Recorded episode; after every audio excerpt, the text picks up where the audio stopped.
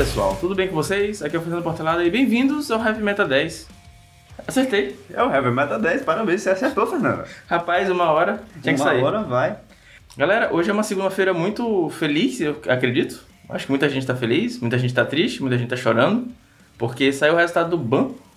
Finalmente. saiu. Nada Saiu. acontece. Feijoado. Como bom brasileiro, nada acontece feijoada.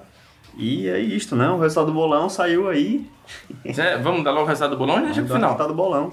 O bolão, a gente vai dividir a pista do Heavy Meta com o Ari, o Carves, Felipe, Fernando e o Matano. Todo mundo que votou no Changes tá merecendo uma pista do Heavy Meta. Quando a gente estiver em São Paulo, aí a gente vai se reunir pra galera. Vai botar essa pista na conta do Heavy Meta. Então é bom vocês recomendarem pro amigo, pros amigos que o podcast tem que dar dinheiro até lá. É verdade. É verdade esse bilhete. Recadinhos rápidos, a gente tá gravando num setup diferente hoje, a gente tá hoje na casa do Felipe. Então, tem um cachorro? Tem um cachorro, então vocês podem ouvir o som de cachorro aí eventualmente. Porque é cachorro pequeno, cachorro pequeno late. É, cachorro grande não precisa dessas coisas porque ele é amedrontador pelo tamanho. E-mail, vocês podem mandar e-mail pra heavymetapauper.gmail.com. É isso? É isso. Partiu falar de meta? Partiu falar de meta. Bora lá.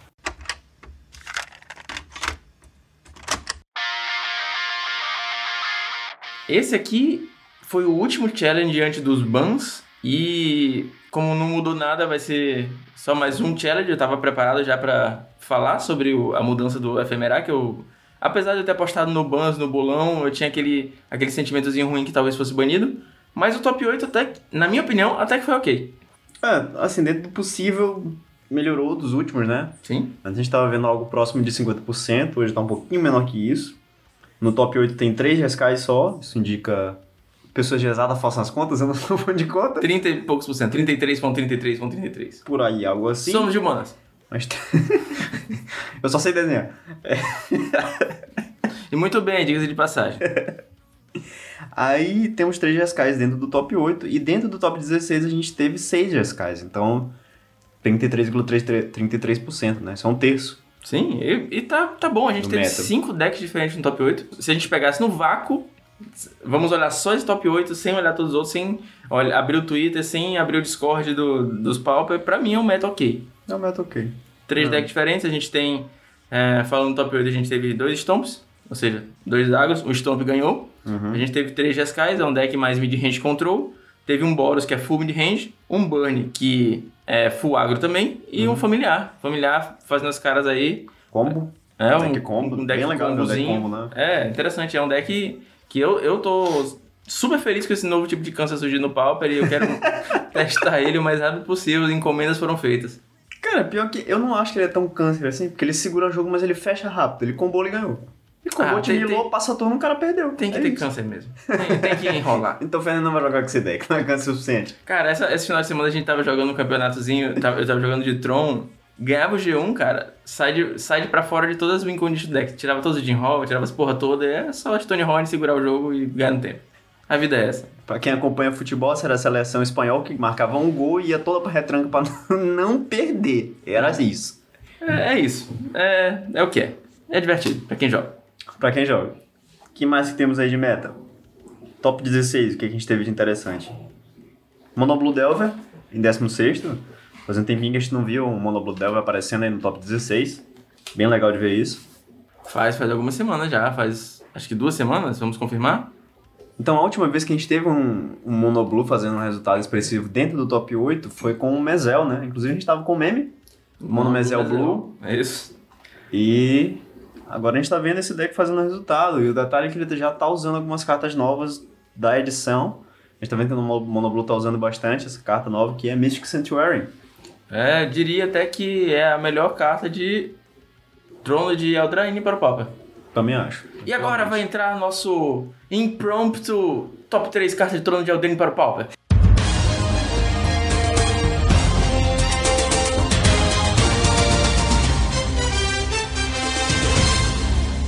Peguei o Felipe super desprevenido aqui, mas vamos falar das nossas top 3 cartas de trono de Eldraine para o Pauper. bora lá, bora lá. Eu acho que, sem dúvida, Mystic Sanctuary é top 1.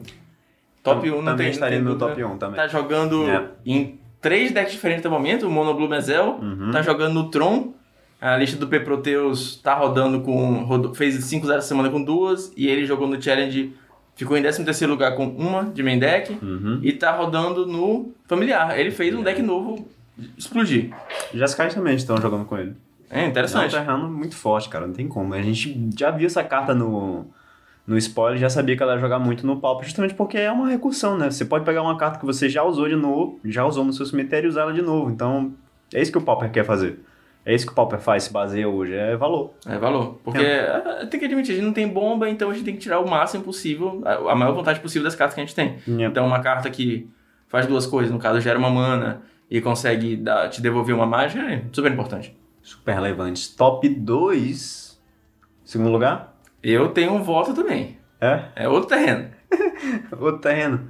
Cara, não sei. No meu top 2, eu não colocaria o terreno. Eu acho que tá no meu top 3 Sim. também.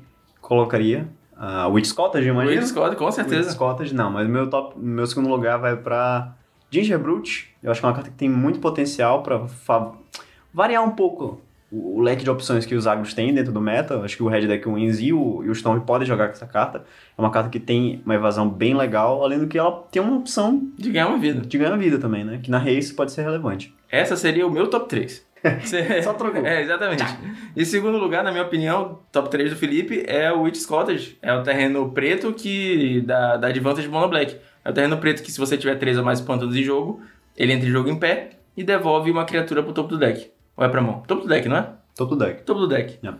Ah, a gente viu semana passada dois mono blacks no top 4 e ambos estavam usando o Witch Cottage de uma proporção diferente. Acho que o Gilmon tava usando duas e o Mikael Aramando tava usando três. E eu já meti duas do meu porque é um terreno muito bom, cara. Você não pode anular e você consegue, por exemplo, estourar um rato, um rato da cripta, causar dano todo mundo, já botar ele de novo no, no deck. E tem um grande amigo meu chamado Vinícius Black Metal. E o Black também é porque ele sempre jogou de Mono Black em qualquer formato que ele botasse o pé. É, não importa se não tinha Mono Black, ele fazia o Mono Black no, ser, ser bom. E eu tenho batido bastante cabeça com ele sobre a, a versão do Mono Black. E eu acredito que hoje, hoje em dia o Mono Black tem que jogar um pouco mais na questão de valor do que na questão de curva. Então ele fica assim, ah, mas é porque tu vai botar dois, aí já tem os Barrymores e vai entrar virado. E cara, o valor, no final das contas, eu acho que vai valer mais a pena. Quando você tá brigando, não, não importa se você tá jogando na curva contra o Jeskai, porque eventualmente o Jeskai vai te engolir, contra um Tron, o Tron vai te engolir. Não importa se você tá jogando na curva contra o Storm, porque a curva do Storm é mais forte. Então eu acho que você tem o valor, você tem o valor de estourar um rato e voltar, você tem o valor de, valor de dar mais um draw com Free Action Rage eventualmente. Eu acho que isso vai ser um pouquinho mais importante do que eventualmente fugir da curva. Yeah. É isso. Faz sentido. E para uma menção honrosa, é, eu queria comentar uma outra carta que apareceu. Eu diria até que você está dando frisson pra comentar dessa carta. Ah, então temos uma segunda também, não tava nem pensando nessa, é verdade. Top 5! Top 5, Rogerinho. Top socão. Então, a minha primeira menção honrosa, vou ter duas agora, bem lembrado pelo Fernando, que é Mental of Tides, Manto das Marés. É, uma, é um equipamento, costuma azul. Parece nome de cor de maconheiro. Vou cortar. Ou não. Ou não. Aí, é uma, um equipamento, costuma azul, que ele dá mais um, mais dois.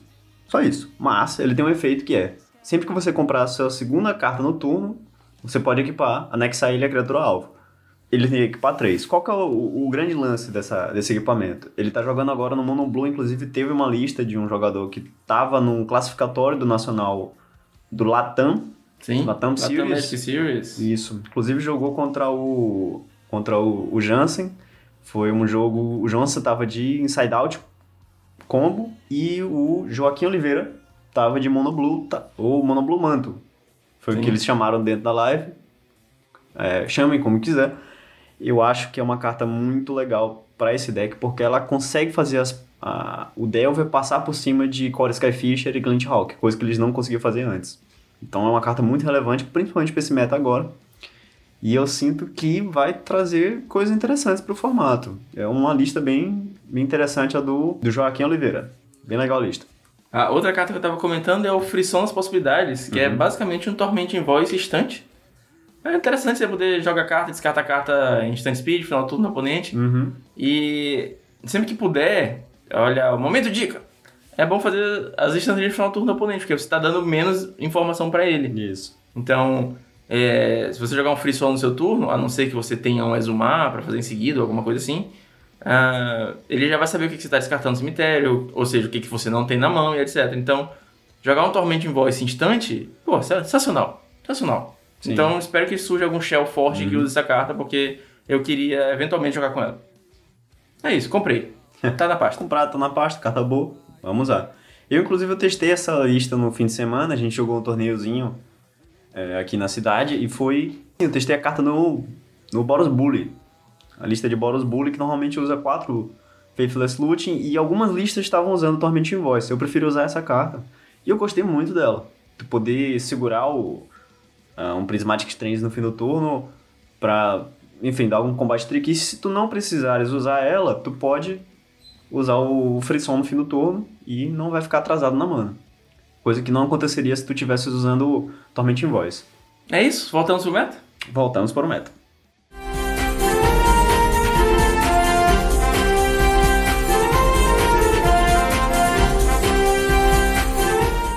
Antes da gente partir para as listas, vamos fazer aquele, aquele, aquela leitura zona geral do, dos, das colocações? Bora lá. Ah, o primeiro Affinity apareceu em 11 uhum. o primeiro Tron em 13 o primeiro Monoblue em 16 porque a gente comentou, o primeiro Tribe em 17 a gente teve o primeiro MBC em 24 ah, primeiro, tivemos um Boros Cool Dota em 26 O Dota mesmo, com Cool Dota, Cool Dota Rebuff.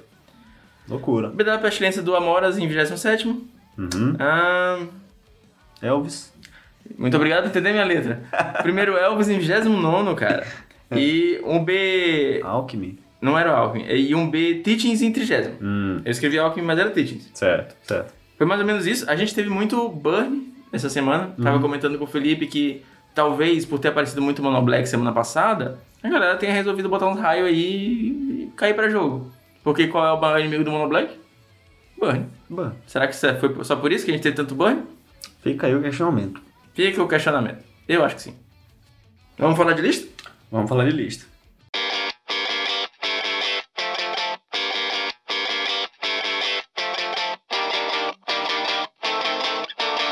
Então, acho que a primeira coisa que eu tenho para comentar aqui das listas é a lista de Stomp campeã. É, algumas listas de Stomp estavam usando menos dessa carta, essa não. Ela foi full, foi deep, tá usando quatro cópias de Riverboa. Então a cobra aqui eu acho que fez uma diferença bem grande no jogo do, do Dissonance. E é isso. É, o Dissonance é um cara que tá conseguindo resultados semana após semana de Stomp. Eu imagino que ele deve ser um player absurdo. A gente viu que ele tá na quarta semana seguida que ele tá fazendo top 8. Uhum. Todas de Stomp. Tem galera que troca de deck, não, mas ele tá indo lá e tá fazendo resultado. Então, parabéns pro Dissonance. Impressionante resultado. Uhum. Uma outra coisa que a gente tá vendo aqui nos GSKs que ficaram no top é que elas tão, eles estão voltando a utilizar Glitch Hawks. Exato. Tanto teve... o segundo lugar quanto o quinto ou sexto. Só confirmar aqui rapidinho. Uh, quinto, lista do Mayan tá usando. E sexto também, os dois, né? é, os três, três GSKs do top 8 fiz, usaram o Glitch Hawk na lista. A lista do segundo lugar, inclusive, tá jogando com Secret of the Way. Talvez por isso ele tenha passado por cima de tantos burns no, no classificatório. Hum. Porque. Pode é, ser. Cara, sinceramente, eu, eu, eu vou ser bem honesto com todo mundo que tá ouvindo, todos vocês três. Porque eu não sei muito o que pensar. Tem uma semana que não tem glitch rock nenhum, sabe? O preço do glitch rock vai lá embaixo. É. Foda-se o glitch rock, todo mundo rasgando a carta, carta lixo. E na outra semana todo mundo tá jogando glitch rock de novo. Então, se, é, se tem um clubinho do Jeskai que a gente tá combinando essas coisas, me bota, eu quero participar. Porque eu não sei se é a semana do glitch rock ou sem glitch rock. e eu acho que provavelmente a lista que a gente mais tem coisa para comentar aqui é a do Entropy, né? Com o Esper Familiares. É, cara, Espécies Familiares é um deck eu acho que veio para ficar. Eu assisti o challenge run dele da, da última vez. E é impressionante o que ele consegue fazer com o deck, cara. Eu acho que uma cópia de Iceberg Cancris, que é o. O, é o Win Condition? O caranguejo nevado dele. O caranguejo nevado. O caranguejo gelado. E eu acho uma cópia pouco.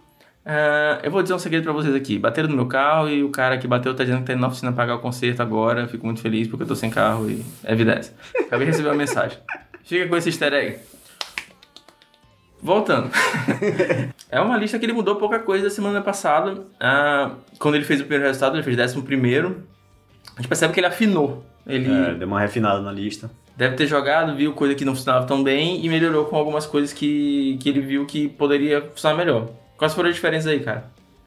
Vamos lá, então ele tirou uma cópia de Mnemonic Wall, diminuiu a quantidade de Nightscape Famílias para dois, antes tinha três, e que mais adicionou três cópias de Ponder. Então imagino que ele tá procurando cavar mais cartas, né? É, ele quer fechar o combo o mais rápido possível. Eu acho que é um, um deck de combo, né? Que vai, vai fechar uma win condition forte. Eu acho que é mais ou menos isso. É, faz todo sentido. Diminuiu um snap.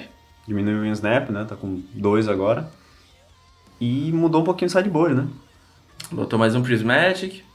Adicionou Giga Drowse. Adicionou Giga é cara. Pode crer. Giga Drowse é muito bom, cara. Pra fechar o combo quando você, você precisa que o cara esteja tapado, é excelente. Excelente contra deck de controle.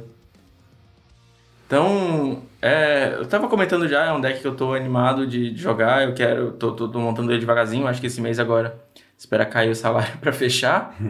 Mas falta pouca coisa, falta pouca coisa. Eu quero, eu quero ver ele rodar no papel, deve ser bem divertido.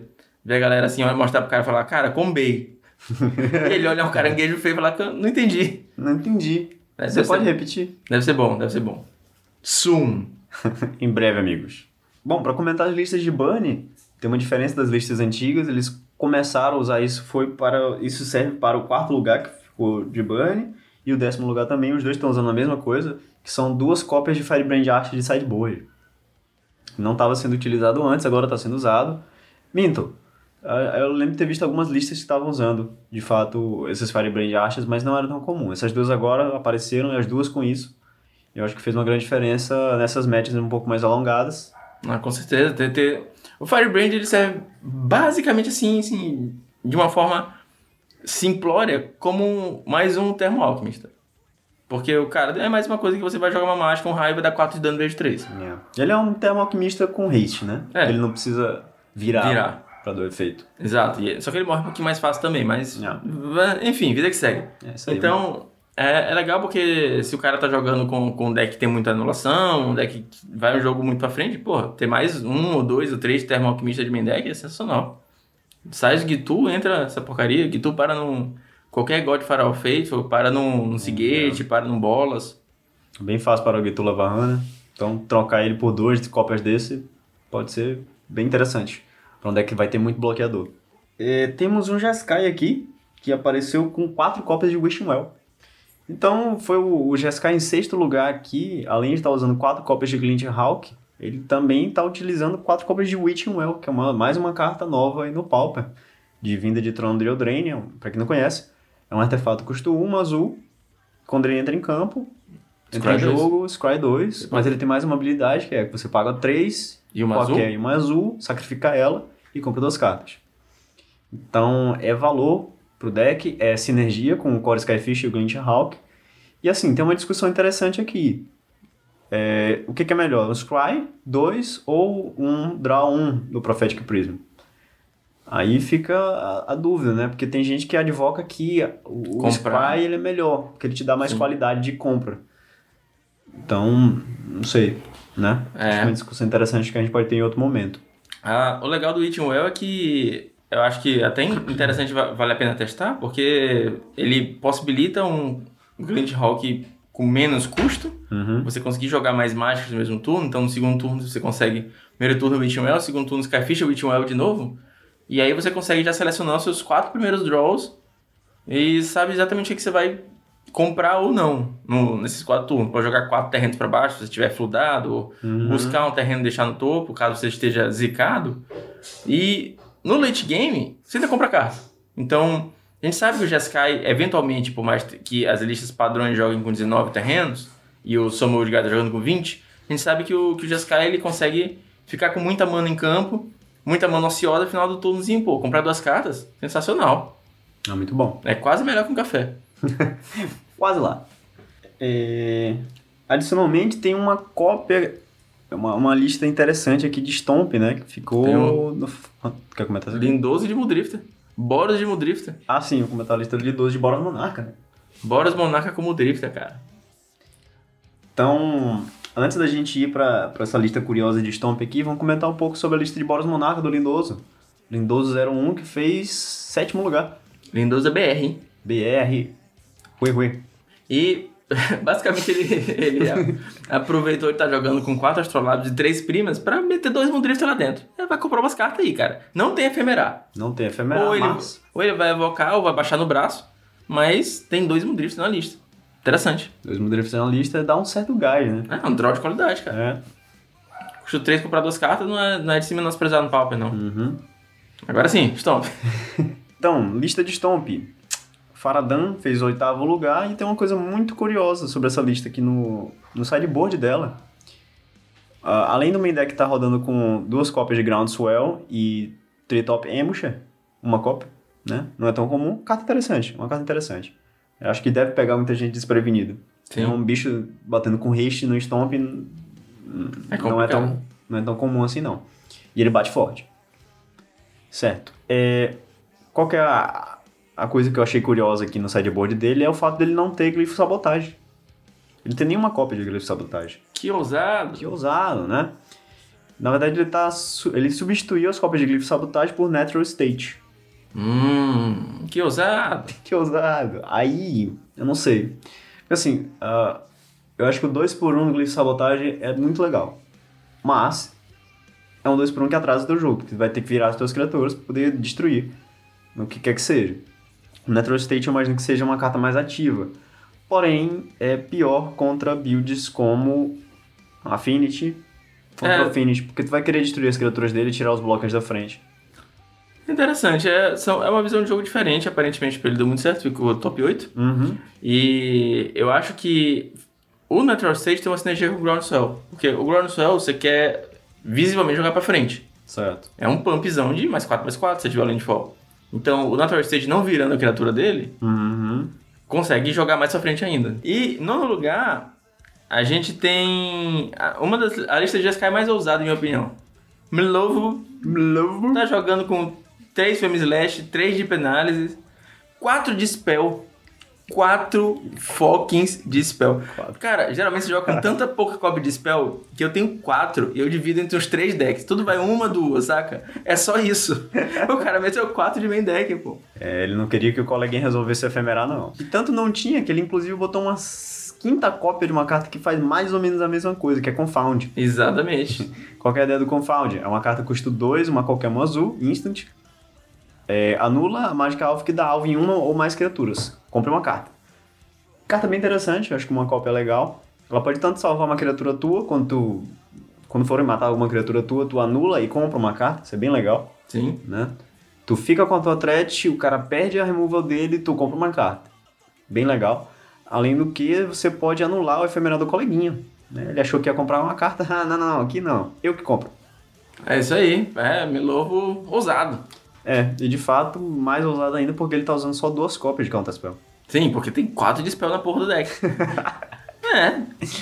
É, Não tem mais, cara, quando você bota 4 de spell, você já tá abrindo mão de alguns espaços. É isso. Eu tenho uma coisa muito triste pra te falar. Hum. É, eu deixei pra fazer essa revelação no ar. Eu tenho. Eu tô louco, vivaço. extremamente chateado com a lista do P Proteus. porque ele está usando? Mystic Remora. Meu Deus, que absurdo, cara. Como você pode, cara? Não, você fez, cara. Acabou com o meme. P Proteus em 16º, 16 de Tron, 13º de Tron. Ele afinou mais uma vez a lista de Tron que fez 5-0 essa semana, jogando com o Mystic Sanctuary.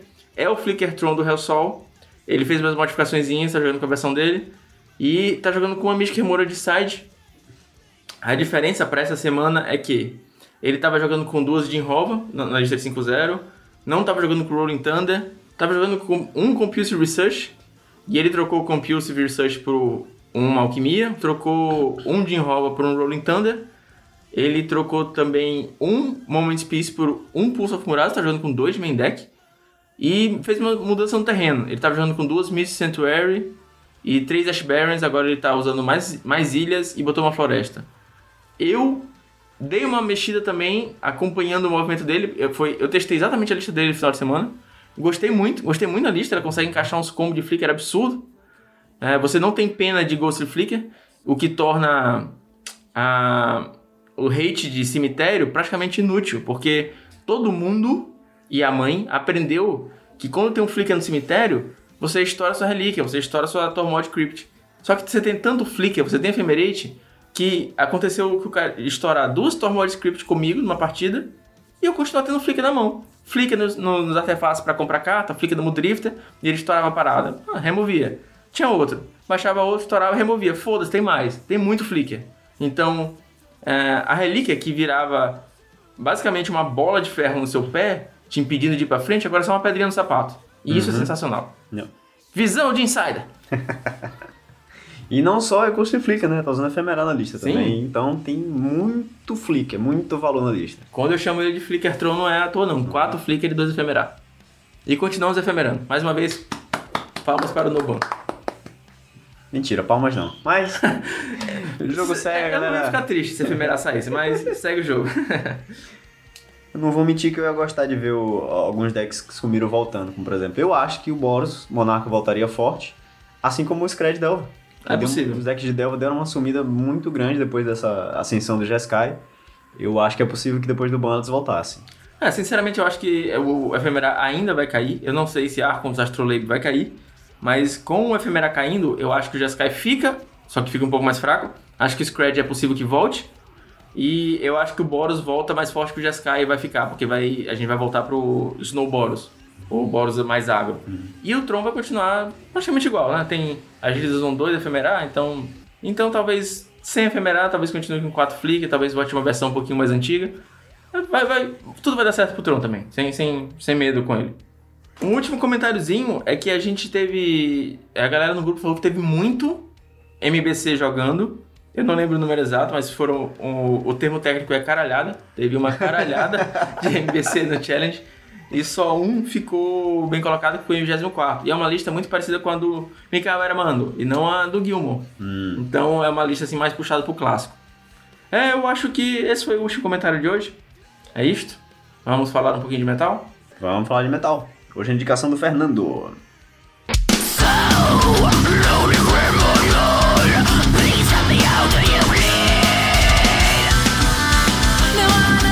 essa semana, como a gente tá botando o podcast no YouTube, a gente não vai colocar a música completa pra vocês. Talvez só um trechinho.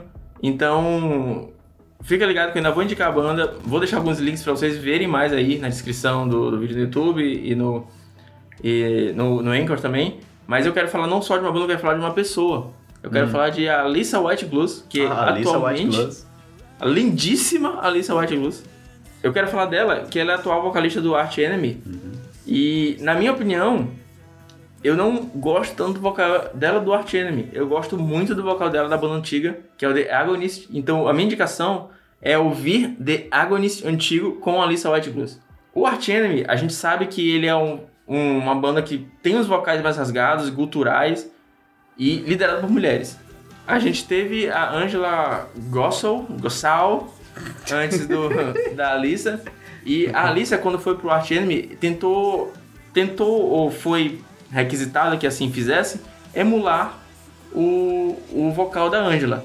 Então é um vocal muito parecido, é um vocal cultural extremamente técnico, forte, poderoso, bonito de se ver também, porque quando você ouve aquele, aquela voz gutural, destruidora, você não imagina que é de uma mulher. Yeah. Obviamente sem preconceitos, mulheres e homens têm direitos iguais, inclusive na música, mas você está acostumado a ver vocais guturais de homens. Sim, o timbre da mulher é diferente do timbre do homem, né? Mas Exatamente. A, a técnica vocal, ela faz com que mude esse, essa questão aí. Então a voz da mulher acaba ficando um pouco mais parecida e mais grave, né? Que Exatamente. Que a gente está acostumado a ouvir de mulheres. E só que a Alissa, ela tem uma faceta que ela, pra mim, na minha opinião, ela não explora tanto no Enemy, que é a, a- o vocal melódico dela. Nas músicas do Agonis, ela consegue cantar com um gutural absurdo e cantar o refrão com uma voz linda, limpa, que causa um contraste que até arrepia, cara. Então, Legal, cara. Fica a, a recomendação, vamos escutar o The Agonist antigo. Tem que o Pain é uma música foda. Tá, vou deixar um link aí nos vídeos oficiais na descrição. E é isso. Não, essa, a indicação inclusive serviu pra mim hoje, né? Porque eu não tava sabendo que o The Agonist tinha essa, essa coisa de misturar o gutural com vocais clean. E eu gosto muito disso. Sim, sim, é sensacional, é muito bom. Vou ouvir. É isso aí, galera. Até semana que vem e mais uma semana efemerando vocês. Valeu, galera. Abraço.